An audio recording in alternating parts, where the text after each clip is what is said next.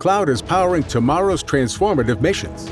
Federal agencies are partnering with SAIC to help them meet these critical moments, where bold moves require confident blueprints, where you can accelerate transformation through consistency, where you can innovate forward and never look back. SAIC quickly and securely migrates large scale workloads to the cloud with the confidence you need to assure your mission. Learn more at saic.com/cloud.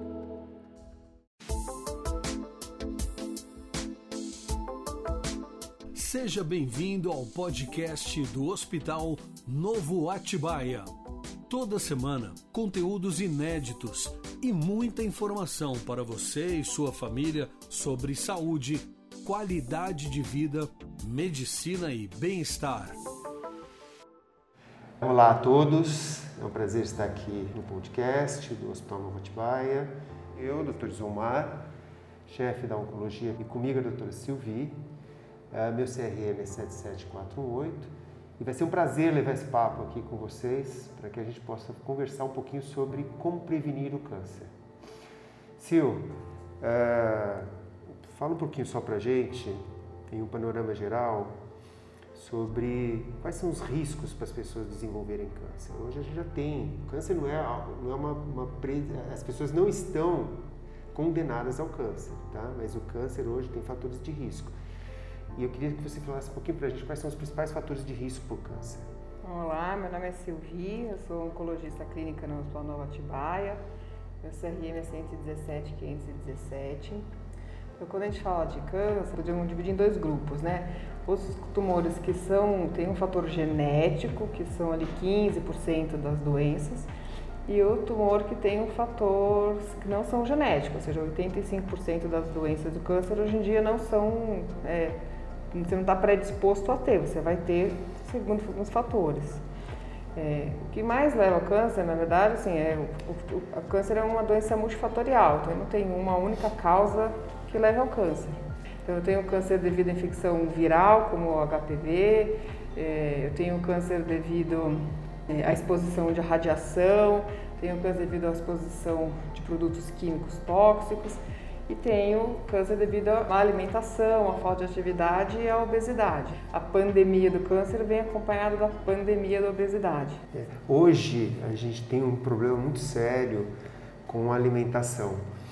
Uh, nós sabemos que existem diferentes tipos de alimentos uh, e entre eles os alimentos ultraprocessados e industrializados, um excesso de consumo de carne e tudo isso daí conta como fator de risco para o câncer, né? Além disso tem o cigarro, né? Que ele vem já por estudos clássicos, todos nós sabemos os riscos do cigarro mas ele ainda continua um fator de risco muito grande. Né? Então, nós estamos expondo aí jovens a, hábitos que acabam lá na frente gerando risco muito grande para o desenvolvimento de um câncer. Porque comem muita bobagem, se a gente for falar desses termos, né? o que é alimento ultraprocessado? São alimentos que você já nem sabe de onde veio aquele alimento, você já nem sabe mais o que é aquilo. Né? Ah, são refrigerantes, são salgadinhos, às vezes são os embutidos, todos eles têm riscos muito grandes para o câncer, né? Isso sabidamente. E junto com isso vem a inatividade, né, Silvio? Porque as pessoas hoje elas fazem pouca atividade física e elas acabam levando aí o, o aumento do risco para o câncer, é isso? É interessante falar isso porque a gente pensa quando o cigarro e o álcool as pessoas relacionam bem com o câncer, né? Assim, Sim. já está bem na mentalidade, né? Uhum. Mas as pessoas não relacionam os carboidratos em, em, alto consumo com câncer e nem a inatividade com câncer. E devia ter uma, é uma relação total entre eles. Então, quanto menos atividade física eu faço, mais eu tenho chance de ter câncer. Sim. Né? E quanto mais processado ou menos in natura eu como, ou seja, mais eu abro o pacote para me alimentar e menos eu cozinho, mais eu tenho câncer. Uhum. E aí é um problema enorme, porque é um problema da sociedade inteira, né? Como a gente montou na sociedade, como a gente vai conseguir agora fazer com que as pessoas voltem a comer bem, voltem a fazer atividade física. É. E às vezes eu, eu li num editorial e às vezes as pessoas entram numa, num radicalismo sobre a discussão, que é, ah, então quer dizer que eu vou ter que ser vegetariano, quer dizer que eu vou vou mais poder tomar nem um pouco de álcool. Não é isso, né? Assim, se a pessoa faz pequenas mudanças nos seus hábitos, os reflexos são muito grandes, né? Se você diminuir em 30% o consumo de carne semanal, por exemplo, a diminuição de risco para câncer já é enorme. Né? Tem, uma, tem uma, uma recomendação pela Sociedade Americana e, e, e, Europeia de Oncologia, né? Eles falam que a gente tem que comer 500 gramas de carne vermelha na semana. Uhum. Então, esse seria o, o daria cinco bife pequenininho, né? Ou três bifão na semana. É, então, justamente. Então, existe uma recomendação na quantidade de frutas, verduras e legumes. Pessoal, que a gente tem que comer cinco porções por dia entre frutas, legumes e verduras. Não importa se forem cozidas, se for crua, mas então, vamos dizer, eu tomei café da manhã, comi uma mão é uma porção, no almoço eu comi uma salada, duas porções, um brócolis refogado, três porções, tem que, tem que dar cinco no dia, o mínimo. É. E quando a gente pergunta para os pacientes, assim, sinceramente, acho que 80% deles não conseguem falar o que faz cinco porções de fruta e verdura por dia. É. Muito disso é não só acesso, né, porque hoje o acesso está mais facilitado, mas é desconhecimento mesmo. Né? As pessoas desconhecem esses hábitos, desconhecem que isso pode levar a uma série de problemas, desconhecem que isso tem riscos não só para câncer, mas a gente está aqui abordando câncer, mas tem riscos muito grandes para câncer. E o câncer hoje, ele tem assim, uh, um arsenal, se a gente puder falar nesses termos, um arsenal de tratamento muito mais amplo do que tinha há muito, alguns anos atrás. Mas sempre o ideal é a gente fazer o diagnóstico cada vez mais precoce. Isso não muda, né? não é porque eu tenho melhores tratamentos hoje para o câncer que eu vou postergar fazer o diagnóstico precoce disso ou evitar que isso aconteça. Porque é sempre melhor a gente fazer o diagnóstico precoce, né? Assim. Sim, qualquer doença, quando a gente descobre no começo, tem uma chance de cura maior. Uhum. Né? Então, quanto menor a doença que eu descobrir, mais chance de eu, de eu conseguir controlá-la. Então, os, o, vamos dizer, a prevenção secundária do câncer, que também é bem difundido, né? Assim, mamografia para as mulheres, Papa Nicolau, né? A citologia oncótica para as mulheres, é sangue oculto nas fezes e colonoscopia, tomografia de tórax para os pacientes que são tabagistas, é, PSA para o homem, são exames para tentar descobrir o tumor pequeno. Né? Sim, é. Muitos pacientes procuram o serviço de saúde com queixas bem vagas né, e com queixas muito inespecíficas. Essas recomendações que a Silvia acabou de colocar são recomendações já bem claras por todas as sociedades, não só a Sociedade de Cancerologia, mas pela Organização Mundial de Saúde, por, pelo Ministério da Saúde, por vários órgãos e entidades que defendem o diagnóstico precoce do câncer. É, Para que a gente pudesse ganhar nessa perspectiva de você fazer um diagnóstico precoce do câncer, nós criamos aqui dentro do hospital, no Rotibaia, o que a gente chama de um fluxo dourado. Nós observamos que os pacientes eles às vezes se perdem entre consultas, se perdem entre exames, e isso não é específico do nosso hospital, isso é do sistema de saúde como um todo. Tem uma certa ineficácia aí que nós precisamos, como médicos e como profissionais de saúde, sempre melhorar. Uh, por conta disso, nós criamos esse fluxo dourado, que é um fluxo para agilizar o atendimento de pacientes com suspeita, qualquer que seja ela, de câncer.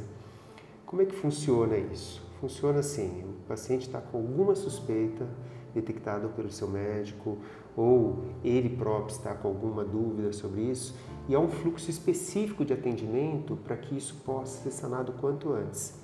A ideia é que nós possamos fazer o diagnóstico mais precoce possível.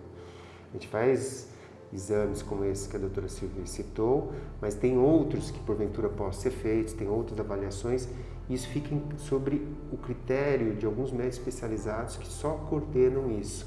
Então, se a pessoa tem dúvidas sobre um possível diagnóstico de câncer ou se passou sob com cuidado de algum profissional da área de saúde, esse profissional detectou lá no raio-x uma alteração ou detectou no exame de sangue alguma possível suspeita de uma neoplasia, a gente faz essa investigação. O que, que, você acha desse programa, Silvio? Nossa, isso é fantástico, né? Porque o, o, que acontece muitas vezes é que o paciente tem um pedido de algum exame para ser feito, mas ele demora para fazer, o laudo demora para sair, é, ele não sabe bem para onde ele leva, ele leva para um médico que não é bem aquele. Então acho que é, é uma organização no, no, fluxo de um paciente em que ele sabe que quanto antes ele descobrir, melhor para tratá-lo. Né? É. Então, às vezes o paciente tem, tem queixa inespecífica, um paciente que vem emagrecendo, é, que tem uma suspeita, tem idade, está com uma dor que é suspeita, às vezes vai lá no ortopedista, vai pedir um raio-x para ver que tem uma coisa. E quando o ortopedista vê uma lesão e consegue marcar com a gente aí em poucos dias, isso é fantástico, né? É. A ideia é que todos ganhem né, com isso, porque sim, a comunidade ganha, os, os pacientes ganham, os médicos que fazem diagnóstico precoce, todos os médicos trabalhando junto. Então a ideia de um fluxo como esse é que traga de fato valor para todo o sistema, né? E a gente consiga fazer diagnósticos precoces aí e de novo, quanto mais precoce melhor, né? Porque de fato, se a gente pega um câncer no começo, né, a chance de cura é maior e existe um dado que a gente chama de sobrevida, né? Então, a sobrevida dos cânceres diagnosticados precocemente, ela é muito maior do que aqueles que a gente já pega em estágio avançado todo mundo entende isso, até pessoas leigas, né? É, mas de fato é isso que a gente intenciona, é tentar fazer o diagnóstico o mais precoce possível. Esse fluxo funciona para o hospital como um todo, né? todas as pessoas estão sendo informadas sobre isso. Nós já, com o fluxo funcionando, nós já fizemos diagnósticos precoces de câncer de mama, já fizemos diagnóstico precoce de linfoma, já fizemos diagnóstico precoce de câncer de ovário o que é muito bom e nos orgulha em cima disso. Né? Uh, eu acho que a ideia principal é a gente manter esse tipo de abordagem para que todas as pessoas possam se beneficiar, né, Silvia? Sim, fantástico. Eu agora a gente gostaria só de deixar claro para as pessoas que o fluxo dourado ele pode ser é, pedido ou encaminhado à pessoa lá na oncologia, na própria oncologia, os médicos estão cedendo desse encaminhamento, as próprias secretarias, e a pessoa pode entrar em contato com a própria oncologia, requerendo uma consulta pelo fluxo dourado para que possa fazer seu diagnóstico. Essa pessoa, ela fica em acompanhamento do fluxo dourado e fica acompanhamento também do médico que a encaminhou. E eu acho que é isso. É, nossa mensagem hoje é essa, é para dizer que há uma epidemia em curso e que nós temos aí, tomado o máximo de cuidado para que essa epidemia é, seja tratada para é, que a gente tenha frutos mais benéficos do que maléficos nessa questão do câncer, tá bom? Muito obrigado a todos, obrigado, Sil. Obrigada. E acho que é a nossa mensagem de hoje. Abraços. Acesse hospitalnovo.com.br e conheça mais sobre o Hospital Novo Atibaia, o único com certificação ONA da região Bragantina.